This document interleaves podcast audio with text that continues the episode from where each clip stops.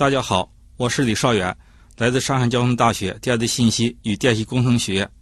为你主讲今天的一百秒小课堂。今天要向你讲述的是自动控制，准备好了吗？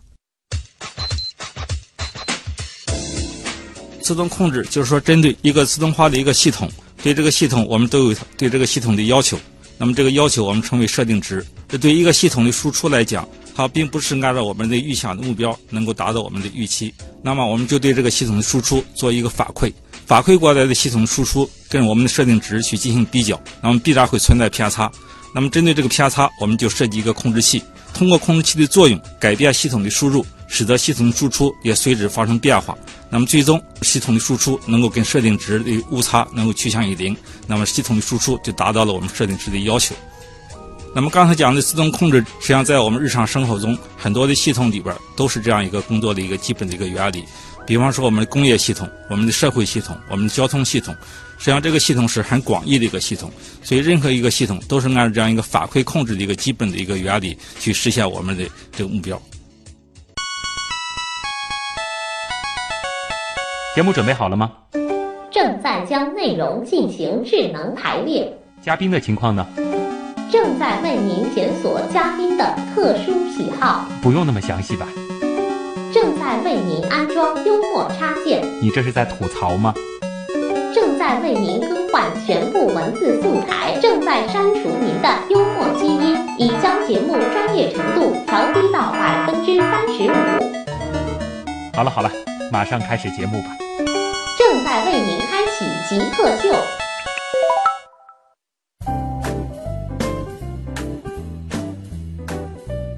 欢迎各位来到本周的极客秀。本节目由上海市科委支持播出。各位好，我是无可避免的会身处在众多系统之中，当然有的时候也会被各种系统所困扰的旭东。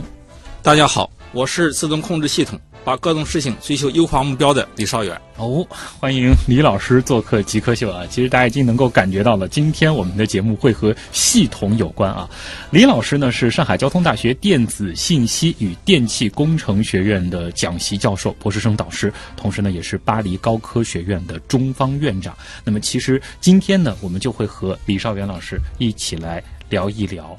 系统，以及我们如何让系统。变得更优化啊！我们首先先进入极速考场，先来认识一下李老师是怎样一个人。极速考场，先想问一下李老师啊，您是怎么样理解“极客”这个词儿的？极客我真的不了解，但是我了解上海电视台很多年了。呃，那我跟您这样解释啊，因为这是一个比较新的词儿，它最早呢是在呃这个互联网领域使用的，它可能偏向于就是呃。更专注于某种技术的这样子的一群人，因为在我们看来呢，您就是属于这样子的一群人啊，很有代表性。呃，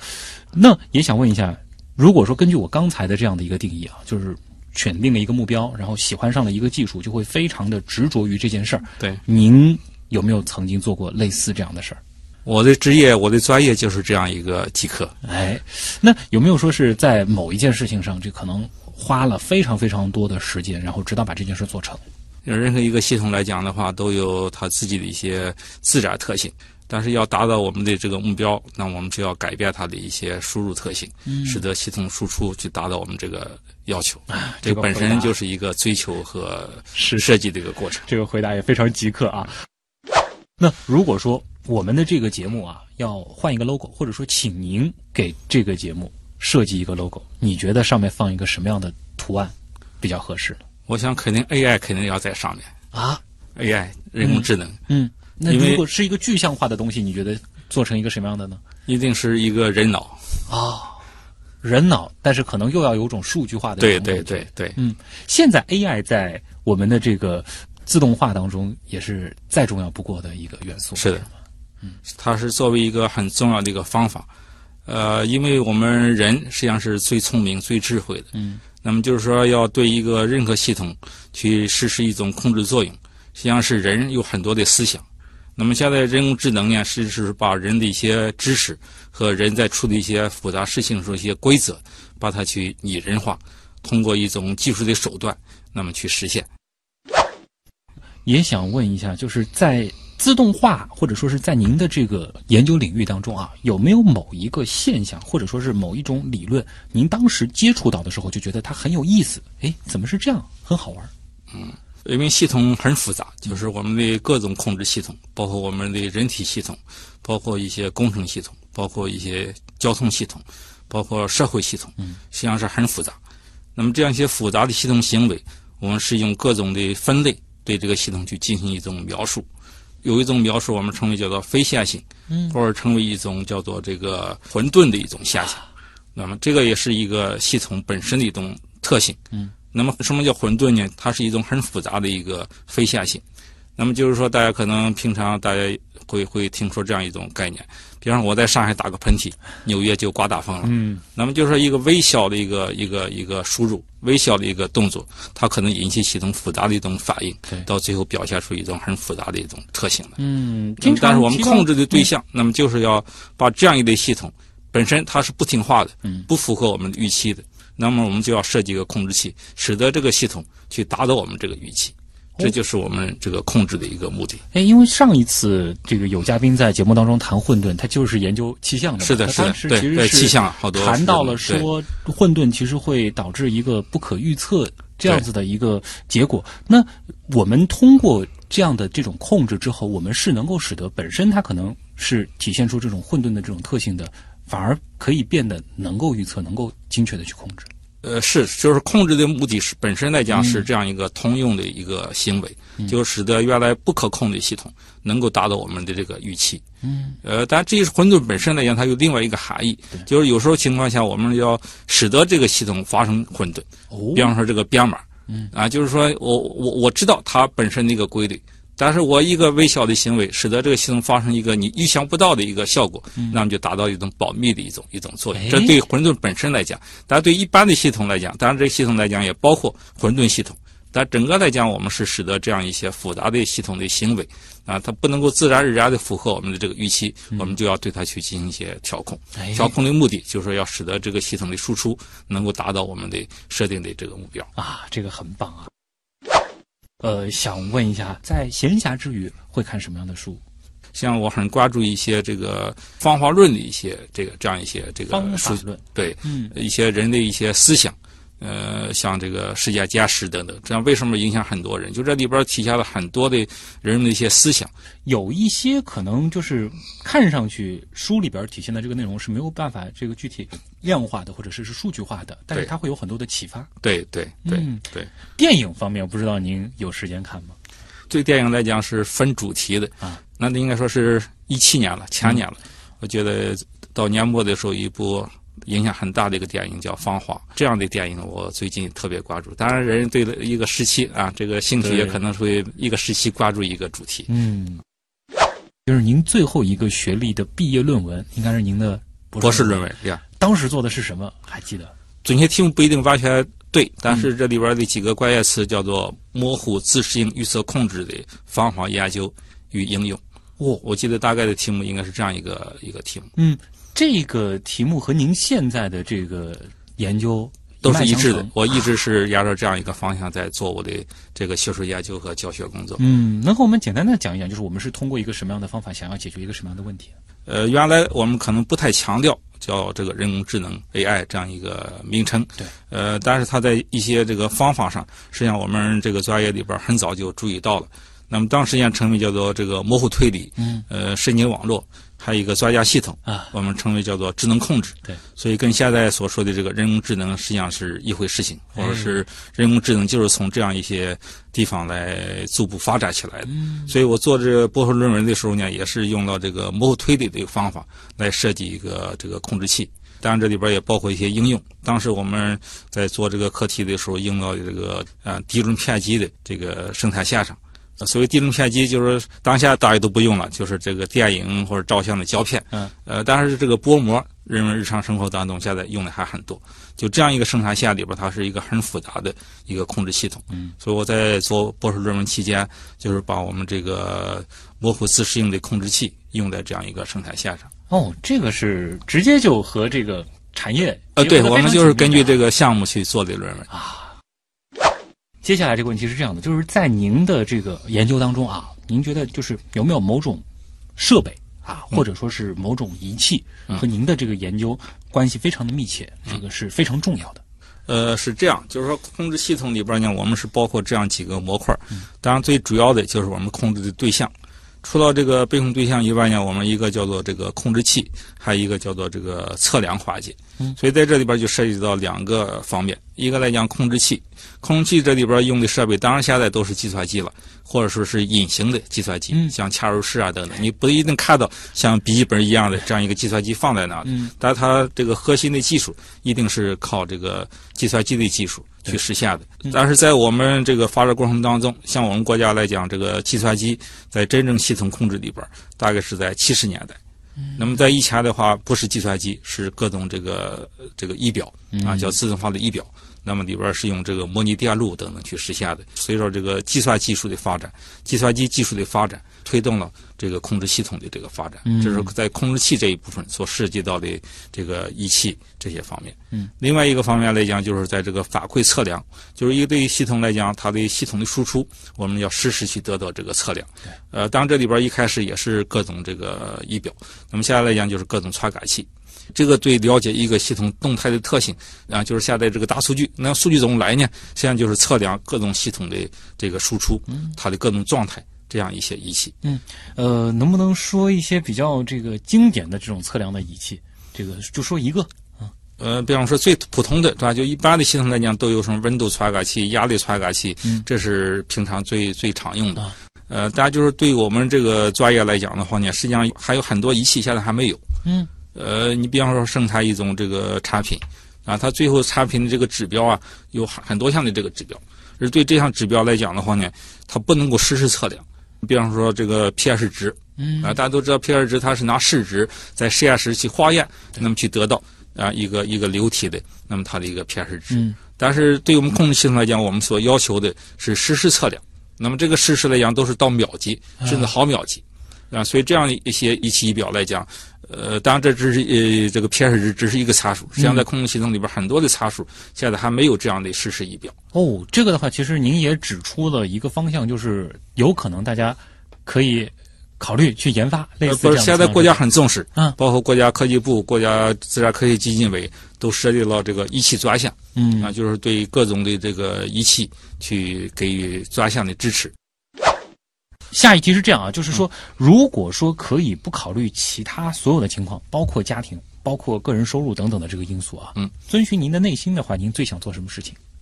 我最想就是说，把各种系统，嗯，啊，应该做的更加有序，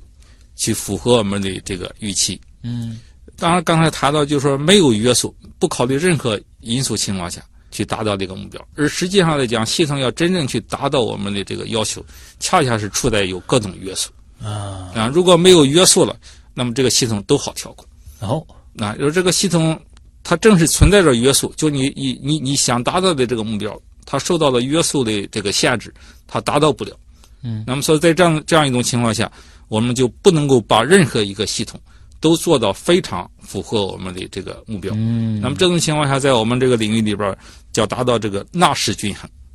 啊，就是说大家都不是各自的最优，大家在这样一个纳什平衡点上来讲，就每个系统都离着这个目标已经是很接近了。但是在这种情况下，谁也不能再提新的要求。如果一个系统提一个要求，它要影响全局，那就把整个这个系统去破坏啊！感觉出来了，这个李老师对于自己的这个专业啊，还是有着很强的热爱的。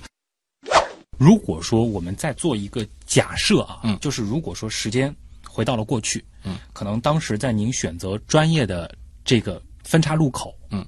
有一个契机吧，就使得你不能再从事现在这个专业了，嗯，你得重新再选择一次，嗯，你可能会考虑做什么事儿？还会坚持现在的这个专业啊，但是千方百计还是要回来。呃，但是就是说调控的系统，嗯，有可能不太一样。啊。现在就有一种说法，就是说人的这个在事业上的这个发展，它是分阶段的，嗯，就一个人的这个知识基础，呃，很重要。嗯，在不同的阶段可能会有不同的一种选择。真的要让我再一次选择的话，那么在本科阶段，我有可能会选择数学啊。为什么呢？就是数学很重要，就是说它对后续不管学什么专业它都是一个很好的或者是必须的这个知识基础。嗯当然，就是说我现在这个专业自动控制、自动化，那么实际上在本科阶段来讲，对数理基础要求也是比较多的，而且比较深的。能够感觉到，尤其是发展到如今啊，这个数学能力对于您在这条专业上能够走多久、啊、对多远，对都非常的重要。是，嗯包括刚才主持人介绍，现在我在担任这个上海交通大学巴黎高科学院的中方院长。嗯，那我们这个学院是跟法国巴黎集团的四所高校呃合作的一个学校。那么要借借助这个法国的工程教育的体系，嗯所以在这个体系里边儿，就是特别重视数理基础。嗯所以基本上前边这个三年，啊，全部是这个数理基础。所以就打好数理基础，对这个学生后续的一个发展是很有帮助的。嗯所以法国尤其在这个数学、物理方面，呃，尤其是物理方面，获得到这个好几次的诺贝尔奖金，所以跟他们这样一个这个教育是有很大关系的。对，这个启发很重要啊。极客高科学。欢迎各位回到极客秀，本节目由上海市科委支持播出。各位好，我是身处在各种各样的系统当中的旭东。大家好，我是控制各种系统，把各种事情追求优化目标的李少远。嗯，李老师呢是上海交通大学电子信息与电气工程学院的讲席教授、博士生导师，同时呢也是巴黎高科学院的中方院长啊。呃，这里其实就会和大家具体的来聊一聊李老师所从事的工作了。其实前面已经和大家呃做了一定的展开啊，就是说我们到底是要做一些什么样具体的事情，然后让一个系统变得更好？那能不能和我们具体的来说一说，就是这里面涉及到哪些环节，我们可以做些什么？自动化组成一个自动控制系统，它也是从一开始简单的系统到现在很复杂的这个系统。但是不管简单的系统还是复杂的系统来讲，呃，基本上是包括这样几个部分：一个就是我们控制的主体，我们称为叫做被控对象。那么被控对象有输入有输出，那么这个输出呢是在输入作用下它的一个动态的一个行为。对这样一个系统来讲，我们总有对这个系统的要求，我们称为叫做设定值。但这个系统输出跟我们这个设定值总是存在着差别。如果不存在差别，就是对这个系统期望就达到我们目标了，你也不需要调控了。但是在任何情况下，或者是在在多数情况下，那么这个误差存在是绝对的。那么这样的话，要达到我们这个目标，我们就对这个系统输出去进行实时测量。实时测量回来的这个系统输出跟我们这个设定值要做一个比较，那么看看有没有这个偏差。刚才讲到的这个偏差存在，一般来讲肯定是必然的。那么有了这个偏差怎么办呢？那我们就根据这个偏差的大小以及它的这个正负方向去设计一个控制器。嗯控制器的输出，我们控称为叫做控制决策。那么控制器的输出去改变这个系统的输入，那么输入改变了，系统输出也改变了。在控制器的这个调控作用下，我们的目标是使得这个系统输出离到这个设定值要越来越近，这就控制器的这个作用。那么经过迭代的过程，那么系统的输出就达到了我们这个预期。当然，这个达到这个预期呢，还要维持的，不是说一一旦达到了，它就永远保持在这个设定值上了。因为系统存在着各种的这个动态情况，呃，包括一些各种扰动，所以这个控制器就实时在起作用，调控系统的这个输入，那么使得系统输出给我们这个设定值维持在一个偏差范围里边。啊，李老师一边在说啊，我这个脑子当中就已经开始浮现出一个流程图了啊。这个里边嗯可能有各个环节，然后还会有到了这儿之后，如果遇到了这个情况 A，然后他怎么走；如果遇到了情况 B 怎么走。这个其实就是我们的一个基本的思维方式了。对再复杂的系统其实也可以把它对对对，这提炼成这样一种个策略这个原理是共通的。嗯，所以这件事儿其实也不仅仅说是在工业生产这样子的领域，在是其他的领域也可以适用。对我们这个系统来讲是个广义的系统，除了包括一些工程系统，呃，像我们的这个交通交通系统，呃，甚至我们这个人体系统啊、也是这样的，呃，包括这个一个一个城市和一个国家的这个经济系统，嗯，呃，包括这个人口啊，大家都知道人口控制啊，一个国家这个人口系统，呃，任何一个有输入有输出的，我们都称为一个系统。嗯，那具体去优化它，或者说是最优控制，又是怎么一回事儿？呃，优化这个概念，也就是说我们在设计控制器的时候，我们就是要达到一定的这个目标。那么这个目标来讲，我们称为做优化的目标。但这个优化过程呢，我们叫做优化求解的一个过程。呃，就刚才讲的，你要达到这个目标，你到底说是这个输入就控制器的这个输出到底等于多少，在任何一个时刻，它应该总总去进行控制，这就是我们这个求解这个最优控制的一个过程。嗯那现在其实还涉及到了就是自适应控制啊这样的一个概念，这个我们怎么去理解它呢？自适应控制呢，就刚才讲到了这个被控的对象，它存在着在多个方面，存在着很多的这个变化的因素，包括一个生产系统，比方这个原材料变了，那么它原来的这个一个规律就打破了，嗯，啊，或者说一个系统来讲，它存在各种扰动，啊，包括环境的，包括各种这种不确定性，啊，所以就是你那个空气原来计算的时候，它不是一成不变的，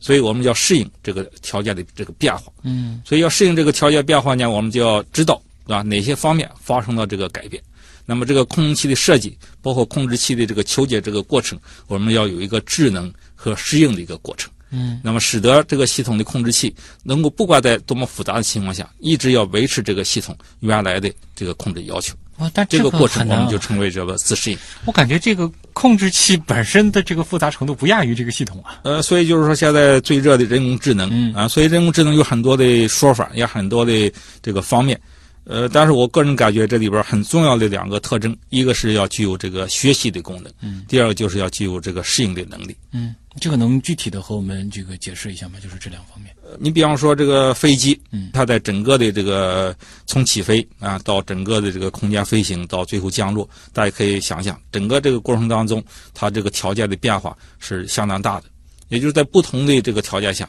你那个空气应该具有什么功能？最简单来讲，你在起飞和降落，那么这两个阶段这个差别就特别的大。那么在飞行过程当中，你在不同的飞行高度，那么这个差别也也也是非常大的。就是所谓的控制器，你是不是具有适应能力？只有一个控制器控制器，在各种情况下，它都能够满足飞行的一个要求。那么这就是一种适应的能力。你要有具有适应的这个能力，他就首先要具有学习的能力，他要采集各种数据，要做各种判断，做各种分析，能够使得这个系统具有一种适应。所以这个控制器不是说是做好了它就一成不变了，在整个运行的过程当中，它要不断的学习。它会啊不断的学习，不断的去积累经验吧，对。所谓的对对，对。然后就能够达到一个它的输出始终是一个比较稳定的状态。对，啊，是的。这的确是很有启发啊啊。那么像这样子的这个系统啊，或者说是这种思维方式，如果说把它放在这个管理当中，嗯这又是在什么样的地方体现它的这个控制器呢？呃，你比方说这个经济系统，嗯啊，经济系统也有各种指标啊，比方说像 GDP 啊，各种消耗啊，各种产能啊等等，它也有各种这个目标。所以这个目标来讲，就是对这个系统来讲，就叫做这个设定值。嗯，那么你要去调控这样一个系统来讲，那么也是要实时去监测一个经济系统的各种指标。对，那么就像我们各个省市啊，都有这个统计局，有嗯各种这个统计数据。那么这个数据就是为这个制定这个决策提供这个依据。嗯那么提供过来的这个这个实时数据，跟我们这个预期的这个设定值去进行比较。嗯，那么看有没有偏差，那么是正还是负。所以就是说，作为一个比方市长啊，或我们国务院啊，它本身就相当于一个控制器，它就要根据这种情况来做这个决策。嗯，所以这个控制器的输出呢，就相当于各种政府的文件。哎那么这个文件来讲的话呢，它就对经济活动的各个部门去实施一些调控，嗯那么最后能够达到我们这个预期的这个目标。哎，这里其实我觉得又可以结合到您刚才提到的这个混沌啊。我记得上一次这个 气象学家来提到这个天气系统的时候，他也说，就是这种混沌，另外一个很经典的例子就是在经济的这个环境当中。所以我们的这个控制也是希望能够让本来可能难以预测的这个经济的这种变化，对变得一定程度上可控。是，嗯，呃，因为就是尤其经济系统在里边很复杂，对啊，这个系统也很大，这个影响它的因素也很多，所以现在我们可能叫做称为叫做复杂网络。嗯，就是这里边来讲的话呢，在一个复杂系统里边，各个这个节点、各个这个组织、各个元素，它起的作用是不一样的。嗯，啊，有时候我们称为叫做这个关键节点。啊，比方像有些这个重要的地方，特别啊，要对它去进行这个精细的控制。嗯然后在一个大的一个系统里边的话呢，那么这个系统又是冗余的。你看了把某一个环节去掉，好像也不影响整个这个系统。嗯所以就设计整个这样一个大系统，比如尤其像经济系统啊、社会系统这样一些大型的这个系统的控制器，它不光是设计控制器本身，这时候呢还要去控制整个系统的结构。嗯啊，称我们称为叫做这个结构的可控性，就是说这样一个大型的系统，你到底在什么地方去设置一个控制作用，啊，就是说这个控制器设置在什么部门，设置在什什什么方位啊都是要满足我们这个专业里边有各种差距。哎呦在这个结构情况下，再设计具体的控制器，这样才能够把像经济系统啊这样的系统去控制起来。哎，这个很有意思。我觉得稍后的部分我们可以再聊一聊这个什么叫自动化思维啊，或者说是呃这样子的一种思维方式看待的这个世界，或者是看待的一些我们习以为常的事物，那会有什么样的不一样也很？高兴跟各位听众将来有机会可以深入的、广泛的去进行交流。其实也想请这个李老师和大家做一个分享吧，就是最开始是一个什么样的契机，让你和现在的这个专业产生了交集，走上了这条路？呃，我是一九八三年考大学的啊那会儿这个大学选择和这个毕业以后的分配不像现在比较这个自由，当时也没有太多的呃契机或者是其他的一些考虑。当时的话呢，这个自动化专业在这个工科专业里边还是比较热门的。嗯因为当时这个大学选择专业不像现在这么多，呃，设计专业也也没这么多。那么报考志愿的时候就选五个学校，当时觉得这个自动化呢还是比较热，呃，就选了这样一个专业。嗯。但是随着这个学习和后边从事一些这个工作的深入，也越来越喜欢这个专业。这个专业也是伴随着各种这个社会的需求，对对国民经济和社会发展也起到这个越来越重要的作用。哎，其实，在当时的那个历史背景下，就是这个专业它的前景，我指的可能是一个双关啊，就是它是非常非常好的，就是市场上其实对这个专业领域的人才需求量是非常大的。那后来您是怎么会就是说更多的就偏向了研究方向，而不是说是直接这个，比如说到某个企业当中去了呢？这当然也是跟个人的这个，包括兴趣、包括性格各方面，嗯。呃，都是有关系的。嗯，当时在大学毕业的时候，那个时候就是说人们不太愿意留在大学工作的，嗯。啊，不像现在觉得大学挺稳，收入也不错等等。不是这样一种情况，所以我在大学毕业的时候，我的那些同班同学几乎都到了各个企业，对，所以我在这个毕业的时候呢，那时候刚刚开始在探讨，就是说这个本科毕业以后免试推荐研究生。那一年我们是一共推荐了五个，啊，当时在刚刚试点，呃，不像现在这么普遍，嗯，呃，每个学校有一定的这个比例，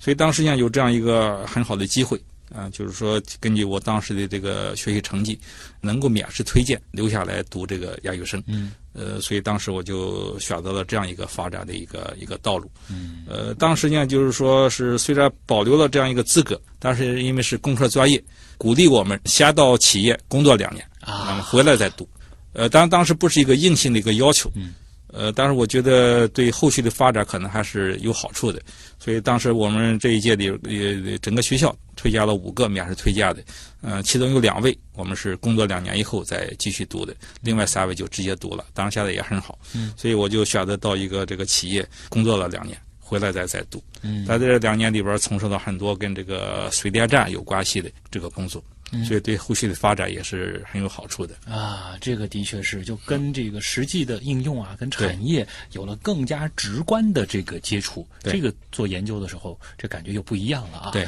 对。哎，呃，其实我们很好奇啊，就是说从事自动化领域的研究，哎。怎么说呢？是一种怎样的体验？我很好奇，就是比如说您平时走在大街上，或者说是接触到任何的这个事物，您的这个思维方式到底是怎样？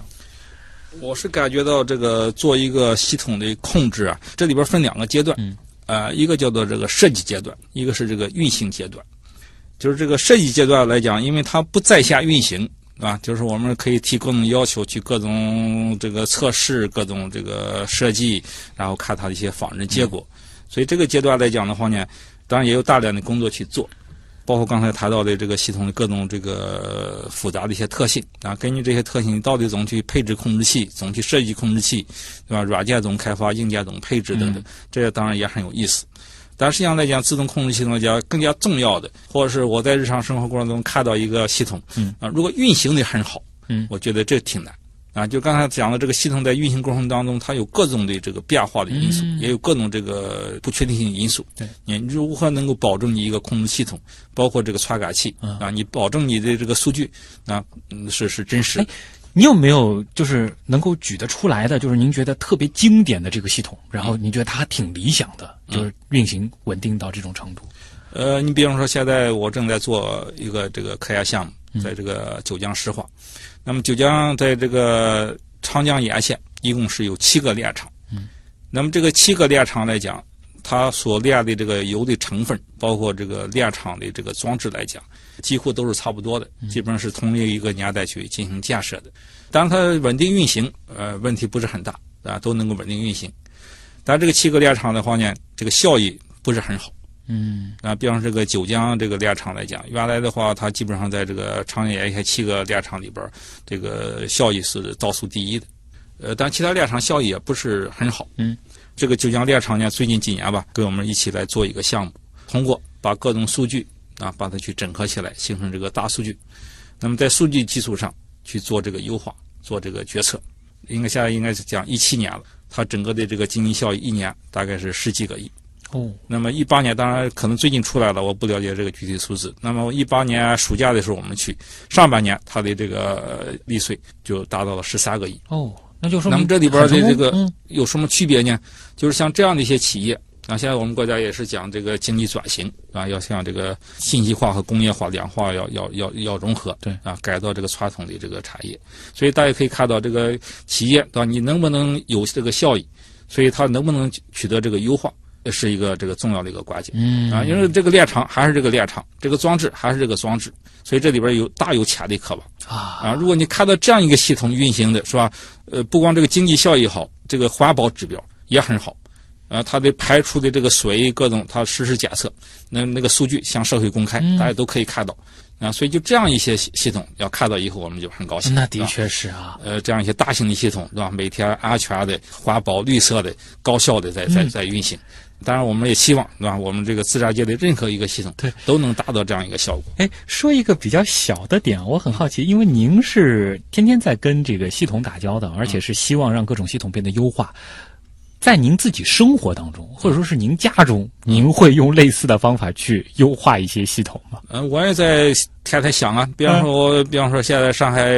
这个上班时间也是比较堵的，啊。然后我就很早到学校，我早一点避开这个高峰了。这也是一种优化啊、我总是在考虑能够使得整个这个效率最高，时间不浪费，包括自己的这个工作的这个整个的这个程序啊，尽量的去缩缩短或者是减少一些不必要的一些这种冲突啊，嗯能够使得它高效。哎，这个能简单的教我们普通人几招吗？就有什么办法呢？是管理自己啊，或者说是优化自己的这种生活的系统？呃，也不是什么高招，就是说你要想对一个系统来讲，哪个地方最难，嗯，那你调控啊，哪个变量最最最管用，啊，这样就能够使得系统最后对吧，能够很快的、高效的能够达到你的这个这个要求。我觉得李老师的这一段，其实如果说我们用一些这个，比如说更文绉绉的这种方式来表达，就是那种什么高效提升自己的这种生活方式的这个一百法。是是是其实它体现的就是这种自动化的这种思维啊。对，问题来了问，题来了，问题来了，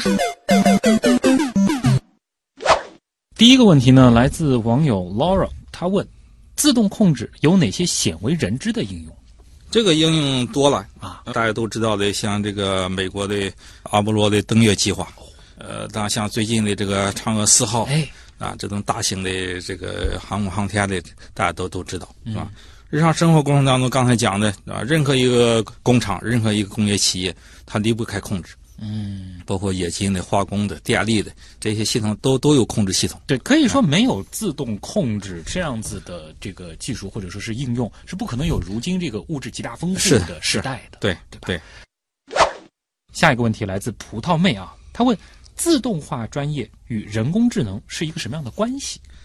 呃，这个问题很好，就是现在这个人工智能很热啊，当然人工智能到底是什么呢？是属于哪个专业呢？呃，实际上有各种不同的说法。嗯，当然这个人工智能从我个人角度理解呢，它不属于某一个具体的原来大家都知道的一个专业，那么将来也不可能成为跟现在，比方说自动控制、计算机，呃，相独立的这样一个专业。嗯像人工智能实际上是跟现在很多的这个专业都有关系。啊，包括刚才讲的这个自动控制啊、计算机、通讯等等，那么都是有关系的。嗯如果说这个人工智能到底跟现在的大家理解的这个传统的自动控制这个专业到底有什么关系？所以刚才也谈到，自动控制呢，原来就是说这个控制器在设计到了后边儿，这个系统越来越复杂，在控制器设计过程当中呢，就是人的一些经验啊，必然要介入到这个系统里边儿。所以在当时的话呢，就出现了这个智能控制。嗯，八十年代的后期，智能控制就很热啊，包括刚才讲的这个模糊推理，对，呃，像日本啊，当时有一个很大的计划，要造这个模糊控制的模糊计算机啊，改变现在的这个零一这个这个逻辑，嗯，而是失败了啊。当然现在这个量子计算机啊，量子哎有有有有有有重新提了这啊，又在样的概念啊开始提是吧？呃，包括这个神经网络啊，神经网络，你看现在啊，各种机器学习、深度神经网络，还是在神经网络基础上一步步的在在在发展。嗯，啊，还有一个就是叫做这个专家系统啊，就是利用人的一些知识如何去进行推理啊，知识的推理、语言的表达啊，这个当时就是说这个模糊推理、神经网络和专家系统啊，这个三个统一称为叫做智能控制。所以发展到现在啊，你这个模糊推理这个不确定性因素，那么现在还是人工智能很重要的一个部分。嗯啊，现在人工智能最最最火的、最热的各种机器学习算法，对啊，实际上就是神经网络进一步的发展，嗯，所以它跟自动控制来讲是密不可分的。就是说，我们可以把它当做一个强有力的工具，融入到我们的这个应用当中，同时呃，又可以借助于它来发现很多我们现在可能还没有意识到的一些问题，对来提升这个学科本身的这种发展。对对对、嗯对，下一个问题呢，来自笨笨熊啊，这个问题我觉得也很有意思，叫内部稳定性和外部稳定性是什么关系？啊、这个很专业了。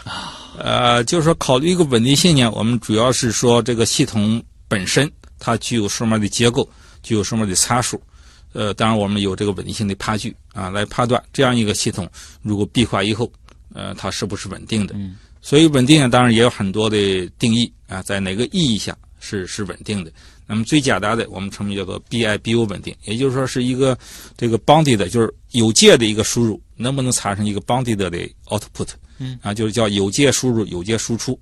嗯、本来就是说是一个有界的，它总会产生一个无界的输出呢，这个系统就飞出去了嘛，就就不稳定了嘛。这是一个最简单的一个稳定性的定义。所以，考虑这个系统的内部稳定，主要是跟系统内部本身的结构和参数有关系。所以我们根据一些这个差距来判断这样一个系统闭环以后是不是稳定。嗯呃，另外一个就是说，属于这个外部稳定。外部稳定也，就是指一些这个外部另外的一些输入，比方说这个扰动啊，或者是由于其他的一些输入条件，那么这个系统是不是还能够稳定？这时候呢，我们称叫做外部稳定性。西头除豆忙问啊，如何理解工业二级、三级控制系统？实际上来讲，刚才也谈到了这个系统啊，它是从简单逐渐的发展，形成更加复杂的这个系统。包括刚才谈到现在啊，你说一个交通系统、一个经济系统，甚至包括工业系统，它这个规模越来越大，所以要实施这样一些大规模这个系统的控制，我们就实行这个分层分级来去进行控制。就是比方这个底层都是一些这个车间级或者是设备级啊，那么都是一些这个实时的控制回路。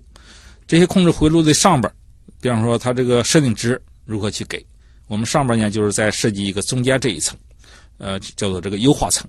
优化这一层呢，就是对每一个控制回路，我们去给它这个优化的设定值。嗯，根据它这个生产条件的变化或者这个产品性能的这个要求，这个设定值经常可能会发生变化的。嗯所以在这个底层，它是就是一个伺服控制器，它可能就是它的这个本身不发生太大的变化，但它那个设定值可能会发生变化。那么再往上啊，大家都熟悉的现在什么 ERP 啊，再再再高层的是吧？就做上层的这个决策，甚至跟一个企业的这个经济指标，呃，包括它的资金流啊，其他的这这个这个这个物质流等等。啊，它要要去进行这个排查，去进行调度。啊，到底什么时候生产什么样的产品，它上面还有个这个调度层，所以这样的话，这个系统就分成一一层一层、一级一级的。嗯，就看上去很复杂，但是它的层级分得很清楚之后，其实哎，倒不会说是有太多的这种不可控的因素。对，这也有点像我们这个社会分工一样的，它是一级一级的。对。哎其实这两年很热的啊，比如说“中国制造二零二五”啊，对。还有什么“工业四点零”这样的这个概念，是不是其实体现的就是刚才提到的这种思想？呃，是的，这这个很好，这个问题，就是到目前为止，像我们国家的这个工业化的水平，在它的底层控制回路上，基本上都能够很好的去实现，或者实现一个稳定的控制。嗯，大家就刚才谈到像九江石化，它如何提高经济这个效益，对一个企业来讲，那么很重要的是它这个市场的变化、原材料的变化等等这样一些因素。对，所以这个工业四点零，包括中国的这个中国制造二零二五，实际上都是为了这样一些更高层的这样一些目标去做的。呃，一些这个发展战略，你比方讲这个工业四，实际上中国二零二五也是类似于这个工业四点零。这里边谈到一个很重要的一个学术的一个结构，叫做称为叫做这个 CPS 系统。那么 C 嘛叫做 cable，呃 P 是 physical system，CPS 就是 cable physical system。嗯。那么就是说你要使得这个物理系统啊，这个 physical 就表示一个物理系统，你调控的这个主体。那么你要调控这个物理系统来讲，要利用这个 cable，cable 就是信息的这个意思。要利用信息的传输、信息的这个利用、信息的优化，形成信息的决策，最后通过一个网络，再实现到这个物理层的一个调控，使得这样一个物理系统运行的更加环保、更加绿色、更加可靠、更加高效等等。那么是这样一个概念。所以现在就是说，这个控制、通讯，包括计算啊，我们称为就是三 C 一体啊，不不分家。啊，不像原来这个专业了，对吧？对，没必要分开了。对，所以这样才能够把整个的这样一个大系统。包括市场的变化、原材料的变化等这些因素一起考虑。哇，下一个问题呼之欲出啊！这个雨雾其实就谈到了物联网和现在的这一套的这个自动控制之间的这个关系。物联网时代到来之后，我们可能能够在这个呃工业生产上有一些怎样的质变呢？是，呃，物联网这个提法应该来讲还是比较早，也就是说做到这个物物互联。呃，任何节点之间要进行这个信息的共享，问题就是共享以后你的目的是什么？啊，你知道信息啊，其实这个信息传输只是第一步，所以这个信有了这信息以后的更高的这个要求，就刚才谈到 CPS 这个这样一个结构，那么就你在了解这个信息基础上，要去进行这个信息的利用、信息的优化，最后形成优化的决策。嗯，所以刚才谈到这个工业四点零也好。二零二五也好，实际上它的这个基本的一个知识的这个架构或一个系统的架构是这样一个 CPS 的一个结构，所以这里边实际上是很深刻的。你呃仔细去读这样一些文件，从技术角度去解读国家的发展战略，包括工业四点零的它一些标准，实际上这里边它是包括三个环。那么第一个环来讲是什么呢？那么我们国家老是讲这个产学研用相结合，你怎么去能够结合呢？它要形成统一的标准。比方说，我们在高校里边做一些科研的成果，它要马上转化成，比方说这个工厂里边马上就生产的一些代码或者一些这个所需要的一些技术文件，所以这中间有接口，这是第一个回路。第二个回路是什么？这大家都比较理解，就是说这个中间这一层，你要设备的运行要更加智能化，这是大家很重视的。实际上还有很重要的后边一个环，就用户的维护。啊，就是说你这个产品出去以后，要通过这个数据的记录、数据的分析，要做一些故障的维护，所以这样的产品呢，它才能够占领市场。所以要把这个三个环相互的结合在一起，这样你这个产品才有竞争力。啊，这里边主要是通过这个网络的技术，这个这个优化的一些技术，把它形成统一的一个整体。对，其实这样听下来，还不仅仅说是技术升级本身，还是涉及到整个的这个大的。社会系统当中，人的思维方式的一个全面的升级。对，还剩一点时间吧，我们来回答这个我们喜闻乐见的考研题啊。这个团子问，就是说想从事自动化研究的话，需要怎样的这个本科的专业背景？有没有一些推荐的书籍可以参考？其实刚刚李老师您已经谈到了，就是数学能力很重要，是对吧？嗯。当现在就是我们这个研究生在招生的时候呢，还是按照这个学科来招的。嗯，现在越来越多的这个学校，包括我所在的上海交通大学，我们也出现了很多的这个按照交叉学科可以招收这个研究生。比方说现在成立这个人工智能研究院，嗯，所以在这里边我们招研究生，呃，只要是相关，那么就可以，并不一定学计算机的，对，我甚至学脑科学的，对，都可以。这是它是要相互交叉的，所以在这过程当中来讲，不管哪个专业，不管哪个学科。在这里边会有一些这个比较共性的一些这个知识基础，比方刚才谈到的这个数学，对，这是每个学校考研都必须要考的。跟自动化这个学科来讲，最主要的一门课叫做控制原理，自动控制原理，这是一个很重要的一个课程。所以这里边呢，就是除了一些基本的一些算法、基本的一些知识结构以外，这里边提供了更加丰富的整个这个系统应该怎么去组成。嗯，就是实际上你可以可以看到，学自动化这个专业的学生来讲。比方说像这个计算机、通讯这些课程也是有这个基础的。没错。那么相反的，你计算机这个专业的学生，像控制原理、呃电路基础，它也是要学的。嗯啊，所以这现在这个大学的这个专业啊，是越来越融合，越来越越越越这个交叉。如果说是想要跨学科，没有学过这门的话，就建议自己要补一补了。呃，实际上刚才讲到的，就是说有一些这个招生的时候，他是按照交叉学科来招的。但就是说，比方说自动控制，控制这个学科，我要招研究生的话，我不一定非得招都是本科都是自动化的。嗯，我也欢迎这个计算机的、通讯的，甚至机械的，呃，甚至生物的，呃，环境的，我们也也也都需要。哎，有没有一些这个推荐的书籍？您觉得不错的，可以这个供学生们参考参考。呃，书籍嘛，我我觉得，比方说这个考研的时候必须考的一门课叫做自动控制原理。嗯虽然发展这么多年，它的这个技术手段发生了很大的这个变化，但它基本部分还是没有发生这个变化。嗯所以这里边最经典的一个就是这个徐方盛彦所编的一本这个叫做《现代控制系统》。啊，现代控制系统。实际上这本书呢，实际上它的这个再往前追溯，我们国家的这个钱学森，人民科学家，呃，他原来出版的叫做《工程控制论》，所以在这里边就是刚才他谈到的这个自动控制的这一套理论方法，实际上在掐牢那个书里边就已经体现了，所以这里边有很深的渊源，也有很深的这个知识的根基。嗯，这不仅是接触知识啊，也是触摸历史、触摸巨人的这个思想脉络了。哎，呃，如果说要考您的研究生，您会更看重什么样的特点呢？呃，这个说法我得纠正一下，因为考研究生呢，他并不是按照导师来录取的，他是先录到这个学校的这个学科，然后再跟学生有一个这个互动的一个过程，最后再确定这个导师。那比如说，就是您可能更看重的是什么样的？我实际上更加看重学生的他的思维方式。啊，刚才谈到就是我这个控制学科，我在招研究生的时候，不一定他本科一定是学自动化的。那我们也很欢迎其他的学科、其他专业的学生能够考这个学科。嗯，实际上呢，从本科到研究生，实际上有一个很大的一个质的一个跨越。因为在本科阶段以前，基本上是属于继承知识；到了研究生阶段，我们有很重要的一个跨越，是要创造知识。啊，所以你不管你原来学哪个专业的，你只要有一定的这这个知识基础，实际上都是可以的。啊，所以如果从我角度来讲，更加看重的是一个学生他的这个思维方式和这个逻辑性，包括他的这个创新的一种潜质，是不是具有这样一种这这个欲望？最好是只有这样，你才有欲望去创造知识，而且创造出来的是真正的知识啊。对。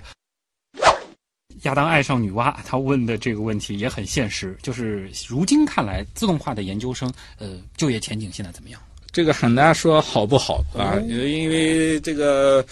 就业是不在不同的层次，或者按自己的不同的这个兴趣去进行就业。